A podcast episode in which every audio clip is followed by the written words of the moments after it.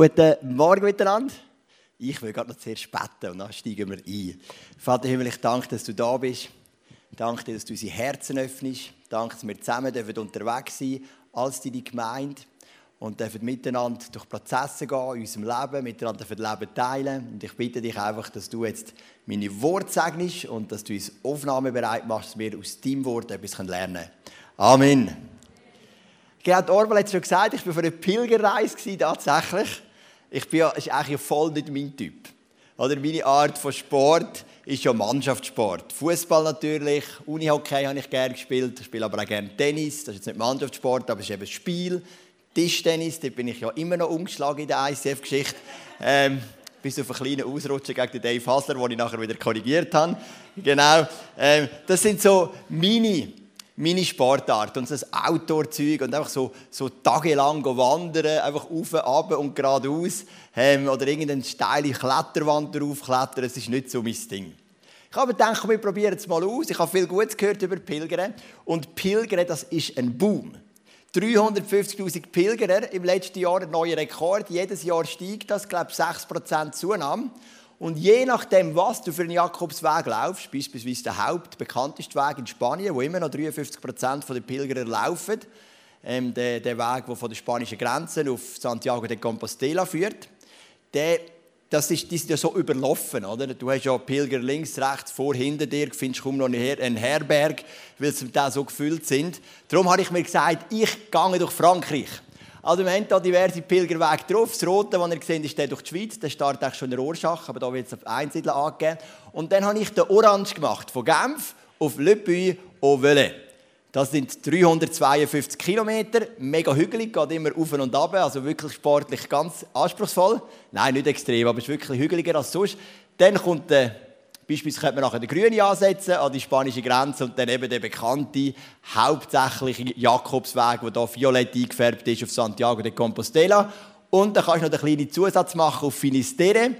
Das ist das Ende der Welt, wie sie sagen. Dort kommst du dann ins Meer, um deine Seele reinigen und nachher weisst du, jetzt ich so richtig frisch und kann wieder loslegen für den Alltag. Warum hat Pilgern so einen Boom? Das ist natürlich offensichtlich, die ganze Welt will pilgern. Warum hat sie so einen Boom? Ich habe diverse Antworten gehört, wenn ich mit meinen Pilgerfreunden, die ich euch nachher mehr erzähle, die ich kennengelernt habe, darüber geredet habe. Eine Antwort war, wahrscheinlich, die meisten wissen gar nicht, warum sie überhaupt so einen Boom hat, aber eine Antwort war, wahrscheinlich die Leute lieben die Natur. Die Leute wollen die Natur, kannst auf den Jakobsweg, kannst in die Natur, ist sicher nicht die richtige Antwort. Weil Jakobsweg wandern ist langweilig. Ich sage dir das, ich bin durch Frankreich durchgelaufen, du laufst durch Wälder und durch Wiesen hauptsächlich. Da kannst du auch in der Schweiz im Kreis rumlaufen. Es ist wirklich nicht attraktiv. Der spanische Jakobsweg, und all die, die ihn schon gemacht haben, wissen das, das ist ein öder, langweiliger Jakobsweg. Ich meine, ich bin schon mit meinem besten Kollegen, den ich kennengelernt habe, den ich später noch erzähle, mit einem Kollegen von Berlin, sind wir natürlich schon ab und zu so eine Anhöhe gekommen und dann hat er so ein bisschen das Tal runtergeschaut, da hat ein paar Hügel und ein bisschen Wald. Dann habe ich gedacht, wow, diese Aussicht, oder? Dann habe ich gesagt, ja, du bist ein Berliner wenn ich wohne am Fuß von Pilatus. In fünf Minuten mit dem Velo bin ich an der Talstation vom Sonnenberg. In zehn Minuten bin ich am Fuß vom Bürgerstock. In 20 Minuten am Fuß vom Rigi. Das ist Ausblick. Also ein bisschen runterzuschauen auf ein bisschen Wäldchen und zu sagen, wow, drei Hügel und fünf Bäume, wahnsinnige Aussicht. Also das ist jetzt nicht der Grund, warum du einen Jakobsweg machen musst. Zudem ist ja eben, wie gesagt, meine nicht. Der ist nicht überlaufen, überhaupt nicht. Das ist eigentlich noch von den vier Jakobswegen, die es gibt in Frankreich. Da sind nur zwei abgebildet gewesen, dann noch zwei von oben runter, der seltenste, gelaufenste. Aber grundsätzlich ähm, ist es der, der, der Punkt, ähm, ich will in die Natur, da gibt es natürlich, wenn du in die Einsamkeit willst, da gehst du wieder auf Kanada. Da gehst du auf Skandinavien, dort kannst du alleine tracken, hast keinen Mensch. Also das ist nicht der Punkt. Andere sagen vielleicht die religiösen Erfahrungen. Das ist sicher ein Punkt. Es hat viele Kirchen. Wobei für mich ist noch ein kleines Nebenziel die katholische Kultur kennenzulernen. Da bin ich jetzt mega enttäuscht, weil in Frankreich sind einfach alle Kirchen geschlossen. Du kommst gar nicht in die Kirchen, sind alle zu. Mit ganz, ganz wenigen Ausnahmen. Es war für uns alle ein Frust. Gewesen. Wir haben alle gedacht, wir sitzen mal in eine Kirche rein, vielleicht lernen wir mal einen Priester kennen, kommen ein ins Gespräch. Ich weiß nicht genau warum, aber es sind alle geschlossen. Du kommst gar nicht in die Kirche, kannst sie einfach nur immer von außen anschauen. Ist jetzt auch nicht so spektakulär. Für das gibt es ja Bilder auf dem Google. Also wegen dem musst du jetzt auch nicht unbedingt gehen. Was ist der Reiz? Was ist der Reiz von dem Pilgern? Ich habe es herausgefunden. Und ich habe die Predigt danach genannt, gemeinsam unterwegs, Bindestrich, das Zwiebelprinzip. Das Zwiebelprinzip ist der Grund, warum Leute gehen, gehen pilgern. Und ich erkläre dir, was ich damit meine. Ein Zwiebel, ich habe hier so meine Zwiebeln dabei. Ähm, ein Zwiebel hat ja verschiedene Schichten. Und du machst immer wieder eine Schicht auf und wie, ja, vielleicht so kleine Zwiebeln, vielleicht nur eine Schicht, ich weiß nicht. Und irgendwann kommt es zum Kern. Es sind immer wieder verschiedene Schichten. Und in unserem Leben ist es ja auch so. Wenn wir mit Leuten reden im Geschäft oder vielleicht Nachbarn, dann zeigen wir so ein bisschen unsere äußerste Schicht. Aber was schaffst du? Ja, ich bin Automechaniker. Ähm, hast du Kind? Ja, ich habe Kind oder ich habe kein Kind. Was sind deine Hobbys? Ja, ich kann gerne klettern oder ich gehe FC Luzern matchen. So. Wir zeigen nur so die äußerste Schale. Dann lernen wir vielleicht die Leute ein besser kennen und dann zeigen wir vielleicht mal die zweitäußerste Schale. Ich habe ein paar harte Erfahrungen gemacht in meinem Leben, ähm, habe sehr darunter gelitten, dass meine Mutter an Krebs gestorben ist oder was auch immer. Und irgendwie mit der Zeit kommst du immer tiefer rein. Und ganz selten nur in unserem Leben haben wir Menschen, wo mir die tiefste Kern von unserem Innersten zeigen. Eigentlich haben wir fast alle oder alle Menschen auch so einen Schattenbereich in unserem Leben. Der Reto hat ja vor ein paar Wochen über Schattenvisionen geredet. Das ist einfach ein Teil von dem Schatten. Aber wir haben so einen Schattenbereich. Wir haben eigentlich Bereiche in unserem Leben, dort lassen wir gar niemand dran nennen. Oftmals nicht mal unser Ehepartner. Und trotzdem wüssten wir, würden wir es machen, würden wir Leute zulassen zu dem Schattenbereich, es würde uns so gut tun. Die wenigen Momente in unserem Leben, wo wir Leute wirklich Einblick gegeben haben, unseren echten guten Freunden, haben wir gemerkt, wie gut es tut, auch unseren Schattenbereich zu öffnen. Was ist der Reiz vom Pilgern? Pilgern sind Menschen mit dir unterwegs. Fünf Punkte habe ich gemerkt. Erstens mal, wir haben das gleiche Ziel. Also du gehst schon alleine pilgern, meistens. Du fährst alleine an und dann lernst du die Leute kennen. Du hast das gleiche Ziel. Ich habe hier ein Bild mitgebracht von der Kille, ähm, von der Notre Dame in Le Puy-au-Velay. Das war das Ziel jetzt für diesen Weg, da wollen wir hin. Und auch wenn ich den Weg manchmal langweilig gefunden habe, aber am Schluss, als ich in dieser Kille hineingesessen bin, nach 352 Kilometern in 12 Tagen, bin ich stolz gewesen ich habe es geschafft, I did it, oder? Mit allen Kämpfen und Hitzeperioden und so weiter. Wir haben das gleiche Ziel. Wir sind eine Gruppe von Menschen, die sich kennenlernen unterwegs mit dem gleichen Ziel. Wir haben auch den gleichen Weg. Ganz unspektakuläres Bild da, einfach ein Fuß von mir. Wir haben den gleichen Weg zum Ziel. Wir alle gehen den gleichen Weg. Er ist immer gut markiert. Man kann sich eigentlich nicht so gut verlaufen. Ich habe es zwar dreimal geschafft, aber grundsätzlich ist es ziemlich schwer. Aber wenn du im Gespräch bist mit jemandem und dann plötzlich vergisst zu schauen, kann das schon passieren. Wir haben die gleichen Herausforderungen. Wir reden über das Gleiche, wir haben die gleichen Herausforderungen. Ich bin gestartet am Montag, 22. Juli, exakt auf die Hitzeperiode. Die haben ihr erlebt in der Schweiz. Das ist die, auch in Frankreich die heißeste Zeit vom ganzen Jahr. Die ersten fünf Tage 37 bis 41 Grad. Am zweiten Tag bin ich 33 Kilometer gelaufen bei 41 Grad. Und ähm, das ist ein Held, oder, der vor euch steht. Also wer schafft das sonst? Ähm, wir haben die gleichen Herausforderungen, wir reden über das. Und das gibt natürlich auch Blätter, beispielsweise an die Füße. Über das habe ich gestern predigt, der Hochtipp von Dani und Magdalena, über, über, Blätter an den Füßen und Blätter, die es manchmal auch in unserer Ehe und wie man sie behandelt. Da sehen wir jetzt eine von diesen Blättern. Also es ist jetzt nicht eine mega gute Qualität, aber ich hoffe, ihr könnt es einigermaßen erahnen. Da sehen wir, zweiten Tag, Seyssel, Abend am 7. noch 41 Grad. Und dann sehen wir nach Mittwoch 38, Donnerstag 37, Freitag entspannt 37 und nachher ist es dann abgegangen auf fast schon kalte 29 Grad am Samstag. Genau, wir haben die gleichen Herausforderungen. Zweiter Tag, ich habe gewusst, nach 25 Kilometern ich in eine Herberge. Es hat so einen Sheet, so heißen dort die Herberge. Und ich komme dort an und ich merke, ich mache die Tür, es ist irgendwie niemand rum, mache die Tür auf, ist drinnen alles dunkel und mich schauen so zwei Augen an. Habe ich gedacht, ist das ein Hund gewesen? Ich mache wieder zu. Ich sehe zwei Telefonnummern, wo man sich melden kann, wenn man ankommt. Und dann kommen die Leute, dann Leute ich an, beide nehmen nicht ab. Und ich dachte, ja, ich muss jetzt übernachten, ich muss da irgendwo ankommen. Ich bin jetzt 25 Kilometer gelaufen, es ist mega heiß, ich kann nicht weiter, ich bin kaputt. Ich mache die Tür wieder auf und dann sehe ich wirklich, der riesen Hund kommt auf mich zu. Und Leute, die mich kennen, wissen, ich und Hunde, das ist nicht so die Liebesbeziehung. Ich habe wirklich Angst vor Hunden. Dann habe ich wirklich Kehr gemacht bei davon und bin nochmal sechs Kilometer weitergelaufen ins nächste Dorf. Darum bin ich so weit gelaufen und habe mich dann noch verlaufen. Und wenn man das alles zusammenzählt, dann kommt man wahrscheinlich auf 33 Kilometer an dem zweiten Tag. Nur darum bin ich so weit, oder? Und ähm, wir haben so die gleichen Herausforderungen. Auch das ist etwas, was einem zusammenschweißt. Gleiches Ziel, gleicher Weg, gleiche Herausforderungen. Man hat die gleiche Freude. Beispielsweise an einem Abend, wir sind zum Essen, da bin ich der französischen Perle, die ich kennengelernt habe, und ich sind bei jemandem privat daheim gewesen. Das ist auch noch eine krasse Geschichte. Also ein kleines Detail, aber ich habe dann immer Französisch gegessen und die französische Küche ist sensationell fein, wirklich Hammer. Aber ich habe an dem Tag gedacht, wieder einmal eine Pizza wäre fein. Und dann nehme ich so ein Büchlein durch mit der Unterkunft, die du buchen kannst, und lüte jemandem an, ob mich aufnehmen seine Unterkunft. Wir lüten dann ein paar Stunden vorher an privat bei jemandem daheim und dann sagt er, ja, kannst du kommen, ist noch jemand anderes da, ein Bärli, kein Problem. Und ich, also immer gedacht, eine Pizza wäre jetzt fein. Dann komme ich rein und dann sagt er, er ist ein Italiener. Und weißt du, er gemacht Pizza. Eine Pizza, der hat Pizza gemacht für mich. Das war aber nur die Vorspeise. Der hat irgendwie fünf Gänge ausgetestet und Wein und alles Mögliche. Also, das müssen jetzt unter uns behalten, aber ein Pilgerer trinkt nicht wenig Alkohol. Das habe ich jetzt also auch gemerkt. Es gibt dann immer überall einen Haufen feinen Wein und noch Grappa zum Schluss.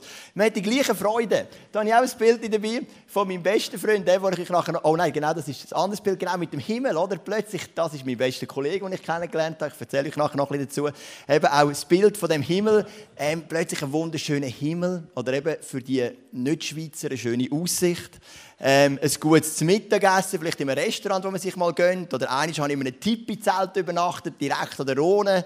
Ähm, einfach so, man hat die gleichen Freude. Und man hat auch miteinander die gleichen Sieg.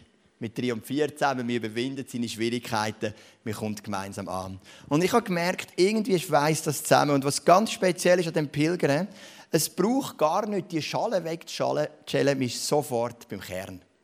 Das ist der große Unterschied, wenn man jemanden trifft. Man ist am Laufen, man holt jemanden ein oder jemand holt einem ein. Und dann plötzlich, woher kommst und dann ist man sofort, kommt man in die Tiefe. Wieso machst du das? Und dann redet man mit den Leuten. Und spannend am Pilgern ist, die Schalen fliegen gerade weg. Man geht sofort in die Tiefe. Ich ein paar Beispiele zeigen. Die erste Begegnung, die ich hatte, war eben mit dem Deutschen, mit dem Filmemacher, mit dem Kolia, den ihr vorhin gesehen habt ein Mensch, ich liebe den, ist so ein guter Freund geworden, aber er ist so anders aufgewachsen als ich. Seine Großeltern sind auf einem Nudisten-Campingplatz, alle nackt. Und er ist immer in die Ferien im Sommer dort, in den Nudisten-Campingplatz. Er ist halt voll in dieser linken Künstlerszene in Berlin, hat ein WG jetzt mit seiner Familie und zwei Lesben. Also sie sind nicht zusammen, aber beide noch Beziehung gehabt. Halt einfach ganz anders, wie ich aufgewachsen bin, oder? Aber wir haben einander wirklich mega, mega gern bekommen. Aber wir haben auch gemeinsame Schicksalsschläge. Ich habe meinen Sohn verloren, seine Schwester hat Selbstmord gemacht. Und wir kommen sofort zusammen in die Tiefe. Das war so eine Begegnung, die ich hatte. Oder ich habe einen Schweizer kennengelernt, der hat Theologie studiert, hat dann aber ähm, gewisse Fragen gehabt und hat sich dann entschieden, eine Zusatzausbildung zu machen zum Psychotherapeut. ist jetzt Psychotherapeut.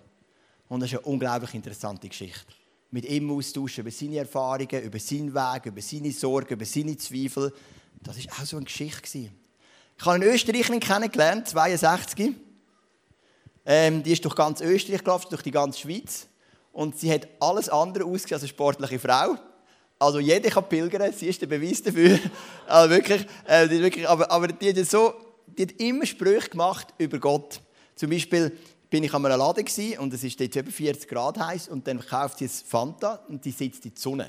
Und mein erster Gedanke war, in Schattenflüchten, in Schattenflüchten, hauptsächlich Schatten. Ich sage, was machst du in der Sonne? Ich meine, es brennt hier ab, du bist jetzt schon den ganzen Tag gelaufen. Hat sie gesagt, ich muss mein Fegfeuer abschaffen. Und dann habe ich gesagt, meinst du? Sie sagt, nein, nein, ich meine es nicht ernst. Aber sie hat immer Sprüche darüber gemacht. Und wenn jemand auch immer Sprüche darüber macht, dann merkst du irgendwo, es kommt doch etwas raus, was in der Seele ist.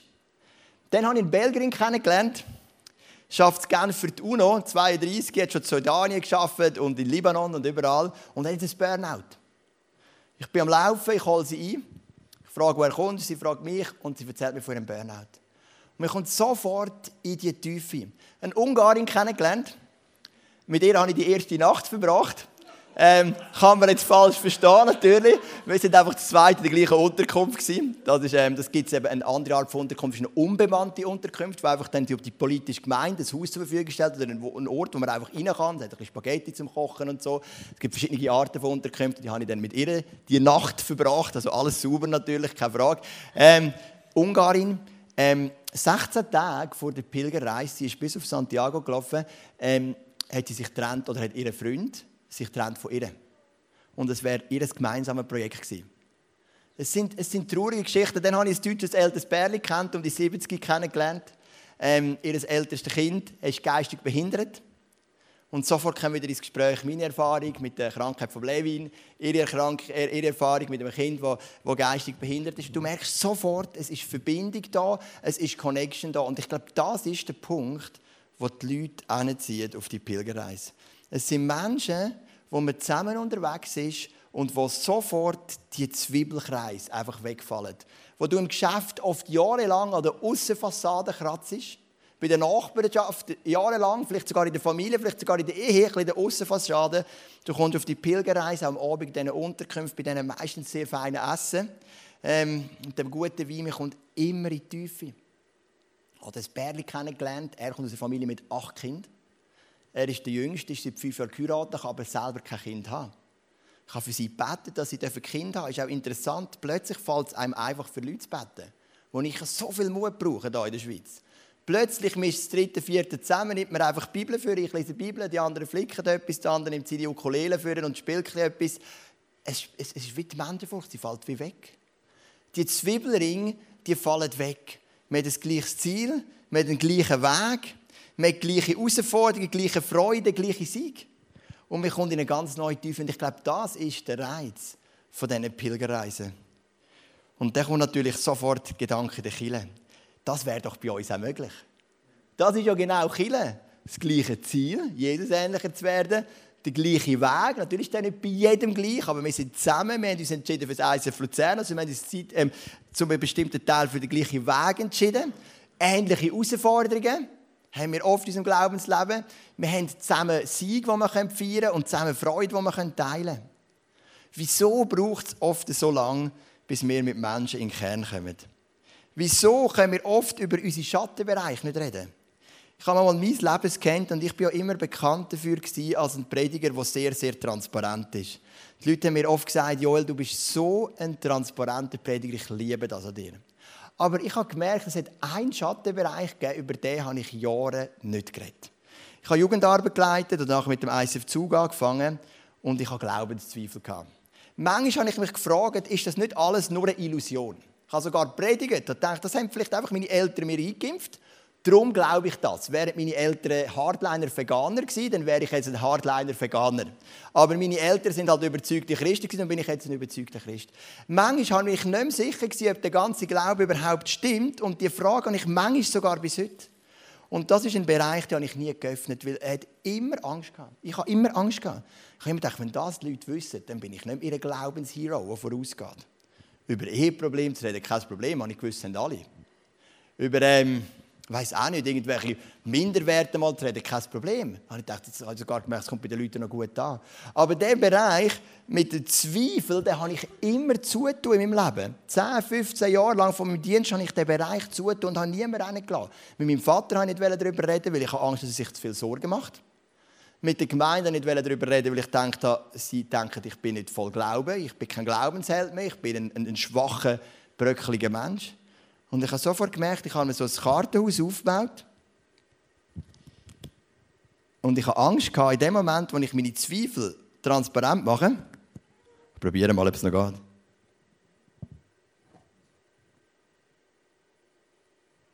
Ein bisschen komplex, genau. Aber in dem Moment, wo ich meine Zweifel transparent mache, habe ich Angst gehabt, füge das Kartenhaus zusammen. Und die Leute denken aus dem Glaubenshandy, Joel wird so ein zweifels kleines Häufchen, das gar nicht auf dem Kasten hat. Das war mein Schattenbereich.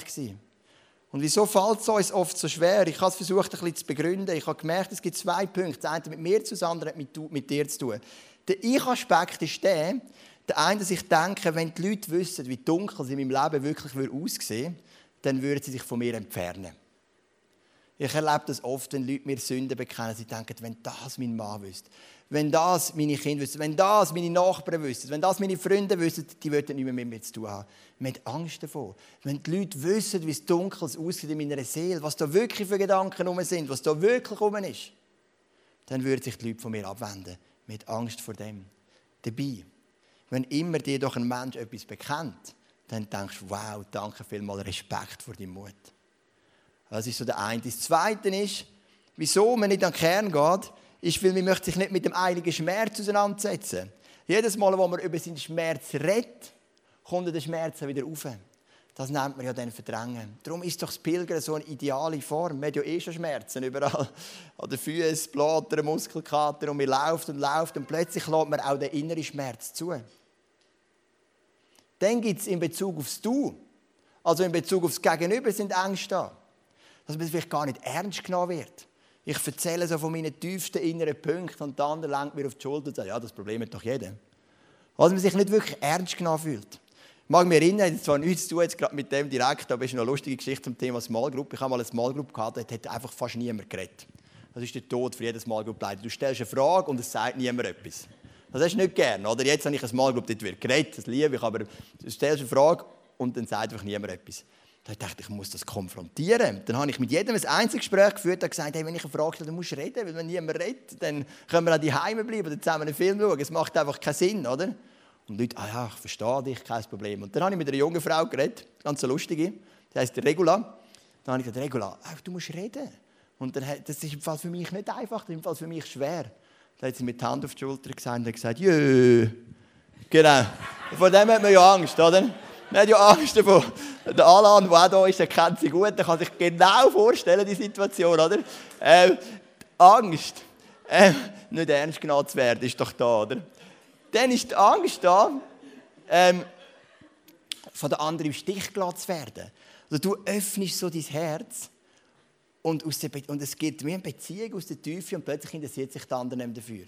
Das war ein das Problem von der und von mir, nachdem ja der Janis gestorben ist und wir dann auch die Fernsehsendung hatten, haben sich Leute bei uns gemeldet, haben sich geöffnet und sie haben uns als Freunde gesehen. Und wir hatten gar nicht die Zeit um mit diesen Leuten die Wege zu gehen. Und dann haben sie uns eingeladen und haben erwartet, dass wir sie nachher auch einladen. Sie haben uns geschrieben, haben erwartet, dass wir auch schreiben. Wir haben das nicht können bieten und dann sind die Leute verletzt worden von uns. Weil sie haben sich das Innerste geöffnet und von uns ist nicht zurückgekommen, was sie erwartet haben. Und wir haben es nicht definiert von Anfang an, das ist natürlich unser Bock. Es ist die Angst, auf dem anderen im Stich gelassen zu werden, wenn man sich so öffnet. Oder natürlich auch die Angst vor einem Vertraulichkeitsbruch. Dass man etwas erzählt und plötzlich merkt man ganz eine andere Person, wo man nicht will, dass es weiß, weiß das, was die andere Person weiterverzählt hat. Es sind so Ängste. Es sind die Ängste, die uns oft daran hindern, so in die Tiefe zu gehen. Dabei ist doch das Spannendste, was es gibt am Mensch. Ich war auf dieser Pilgerreise, ich meine, die Leute erzählen am Anfang auch, was sie schaffen, Kinder und so, aber es ist ja nicht wirklich spannend. Aber was ist denn spannend? Spannend ist doch, wenn wir in die Tiefe kommen, wenn wir Einblick geben in unser Seelenleben, wenn wir von unseren wahren Freuden und von unseren wahren Sorgen reden wenn wir ganz in die Tiefe gehen. Wenn wir über Ehe reden und merken, was uns wirklich beschäftigt. Wenn wir über Glauben reden und merken, was uns wirklich beschäftigt. Wenn wir über unser Umfeld reden und merken, was uns wirklich beschäftigt. Wenn es so richtig in die Tiefe geht. Wenn wir über Ängste reden, die total irrational sind. Aber wir können sie einfach ausdrücken. Und dann kommt doch so eine Kraft rein eine Kraft von gemeinsam unterwegs sein, wo das Zwiebelprinzip einfach in die Tiefe hineinkommt. Und das ist so mein Traum für die Church. Und ich möchte es noch kurz mit dir biblisch anschauen. Im Galater Kapitel 6, dort heißt im Vers 2, wir springen gerade zum Vers 2, helft einander, eure Lasten zu tragen. Auf diese Weise werdet ihr das Gesetz erfüllen, das Christus uns gegeben hat. Es ist nicht mega simpel, das Gesetz von Gott zu erfüllen. Einfach einander helfen, die Lasten zu tragen. Das ist doch der Punkt. Wir sind gemeinsam unterwegs, aber dass wir einander helfen können, die Lasten zu tragen, müssen wir auch wissen, was die Lasten von dir sind. Ich kann sie ja nicht tragen, wenn du mir es nicht sagst. Du kannst mich nicht tragen, wenn ich es nicht sage. Und gleich merke ich auch gerade beispielsweise in meiner Small Group, ich habe es gerne, wenn die Leute transparent sind, aber ich bin nicht immer. Weil ich denke, was denken sie denn für mich? Bröckelt vielleicht mein gutes Pastor-Image, mein Image von dem Top-Ehemann und Top-Vater, bröckelt das vielleicht, wenn sie das eine oder das andere wissen. Und mir kommt Angst mit Angst. Und dann heißt es im Vers 3, wer sich jedoch einbildet, er sei etwas Besonderes, das ist ja der Tod oder, für jede Gemeinschaft, obwohl er in Wirklichkeit nichts ist, der belügt sich selbst. Vielmehr soll jeder sein eigenes Tun überprüfen. Dann kann er sich mit dem rühmen, was er selbst tut und muss sich nicht mit anderen vergleichen. Und das ist doch der Punkt mit dem Vergleichen ist doch ein weites Problem, dass wir oft nicht die Leute reinlassen, unsere Seele, wir vergleichen. Wir vergleichen mit dieser Ski-Unwirklichkeit, die uns die Leute präsentieren in ihrem Leben oder wo wir uns auf jeden Fall einbilden, sie präsentieren es. Und wie schön ist es, wenn wir einfach ehrlich sein können, wenn wir einfach transparent sein können. Das ist so eine Freiheit. Wir sind gemeinsam unterwegs und wir haben als Church die Möglichkeit, das Zwiebel System irgendwie auch zum Gehen oder einfach schneller zum Kern zu kommen. Lass uns den Mut haben. Vielleicht tönt das für dich auch ein bisschen zu fest spürst und du sagst, ja, bist nicht so mein Typ, in einer Gruppe sitzen mit zehn Männern und jeder öffnet sein Herz. Ah, ich bin der Joel, ah, schön Joel. Ich bin der Kurt, hallo Kurt. Dann denkst du, was ist denn das, oder? dann denkst du, ja, vielleicht ist auch dein Style mehr, wir sitzen in einer Bar und trinken ein Bier, ist auch okay. Wichtig ist, dass man den Style findet. Ich glaube einfach, es tut gut. Es tut gut, über das zu reden, was wirklich in der Tiefe ist. Und das habe ich in den Pilgern ganz, ganz, ganz stark erlebt mit ganz vielen Menschen. Und ich habe auch nicht Pastorenrollen eingenommen und sagen, du musst mir sagen, was dich bedrückt und ich muss dir nicht sagen, was mich bedrückt. Sondern ich habe die Freundesebene eingenommen. Du sagst dir, was, mich bedrückt, was dich bedrückt, ich sage dir genau gleich, was mich bedrückt. Und wir reden zusammen darüber. Und vielleicht beten wir sogar noch zusammen. Es hat ein paar ganz gläubige Katholiken darunter auch. Ähm, wir können zusammen reden, weil wir sind zusammen unterwegs. Und das ist so eine Chance für uns als Church. Für das haben wir auch Small Groups bei uns, Kleingruppen, zurzeit 14, fünf Frauen, fünf gemischte und vier Männer. Also du siehst, du hast alle Möglichkeiten bei uns, Frauen, Männer, gemischte Small Groups. Es sind ziemlich genau 100 Leute zurzeit, die in der Small Group sind. Und das ist auch so eine Chance, wo du kannst sagen, hey, dort öffne ich mich, dort habe ich Leute, die mit mir gemeinsam unterwegs sind und es ist einfach viel schöner, gemeinsam unterwegs zu sein. Wo wir einfach das Zwiebelsystem mal ein umgehen und nicht nur immer darüber reden, was man schafft und irgendwie, was dein Lieblingsverein ist und ähm, was vielleicht gerade deine Probleme sind in Bezug auf Klimaerwärmung oder so. Das ist auch alles interessant. Aber wo wir wirklich so in den Kern hineingehen und sagen, komm, wir öffnen uns und wir reden über Sachen, was wirklich an Substanz geht. Wenn wir das machen, dann können wir miteinander Church bauen, dann können wir miteinander Glauben entwickeln. Dann können wir uns wirklich tragen. Dann können wir uns tragen, wir wissen, was beim anderen ist. Und das ist so eine riesige Chance. Genau, das sind meine ersten Gedanken zum Thema Pilgerreise. Nur ein Aspekt von vielen, was ich gelernt habe. Andere kommen dann noch in den nächsten Wochen. Ähm, ich behaupte jetzt mal, ich werde noch zwei, drei Einblicke bekommen in die Pilgerreise. Ähm, ich gibt einen Haufen Stoff für mich natürlich auch. Und ich habe vieles gelernt und vieles mitnehmen Genau, hast du den Ort, wo du dich öffnest? Hast du die Schattenmoment, wo du merkst, über das lasse ich niemand rein. Oh, wenn das Leute wüssten. Wenn das Leute wüssten. Wenn du dir das Licht bringen kannst, gegenüber deinem Ehepartner, gegenüber Freunden, in deiner Small Group, das ist eine Chance, das macht dich so frei. Es gibt nichts Schönes wie ein gutes Gespräch unter echten Freunden, wo echt und tief ist und wo nichts zurückhaltet. Einfach sich öffnet, so wie es ist. Und das ist auch das, was Jesus für uns vorbereitet hat. Mit seiner Gemeinde. Einer trage des anderen Last. So werdet ihr das Gesetz Christi erfüllen. Das ist Galater Kapitel 6, Vers 2. Wir werden heute Abendmahl nehmen. Abendmahl ist auch immer das Zeichen von der Verbindung zwischen dir und Jesus. Das Brot, das steht für den Leib, der gebrochen ist, für die körperlichen Schmerzen, der Traubensaft, für das Blut, für das neue Leben. Es ist so ein Zeichen, ein Zeichen von der Verbindung zwischen dir und Gott. Und dann haben wir ein Gebetsteam. Und vielleicht merkst du gerade heute Morgen auch, hey, da gibt es irgendwo ein Schattenelement in meinem Leben. Das muss heute einfach mal raus. Es ist eine Sorge, die mich quält, die vielleicht total irrational ist es ist eine Angst, die mich quält, es ist eine Sünde, die mir schon lange quält oder irgendetwas, was ich habe, komm doch zu uns ins Gebetsteam. Sie sind sehr vertraulich, die Leute, das kann ich dir versprechen, das geht nicht weiter. Du kannst es einfach mal abladen, mittragen, miteinander lasten. Natürlich kannst du auch kommen, wenn du irgendeine andere Art von Anliegen hast. Komm, wir stehen doch miteinander auf und dann bete ich und dann gehen wir in den zweiten Teil, wo wir Gott anbeten und du kannst zum Abendmahl oder auch ins Gebet.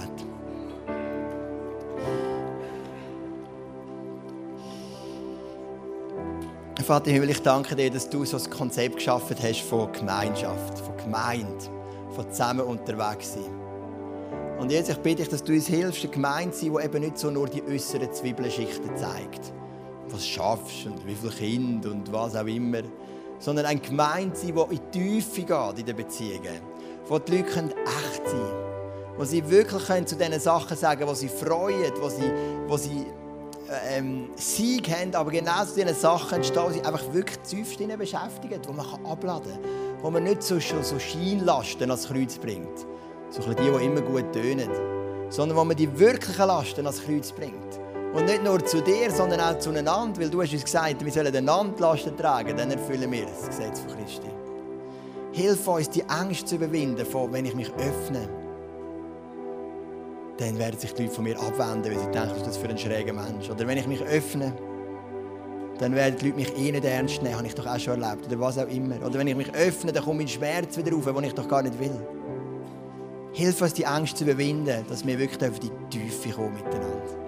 Wir dürfen die Tiefe in unseren Beziehungen, dass wir dürfen Gemeinde leben, so wie du sie gedacht hast. Als eine Horde von Menschen mit unterschiedlichsten Geschichten, mit unterschiedlichsten Interessen, mit unterschiedlichsten Umfeldern, aber mit dem gleichen Ziel, Jesus ähnlicher zu werden.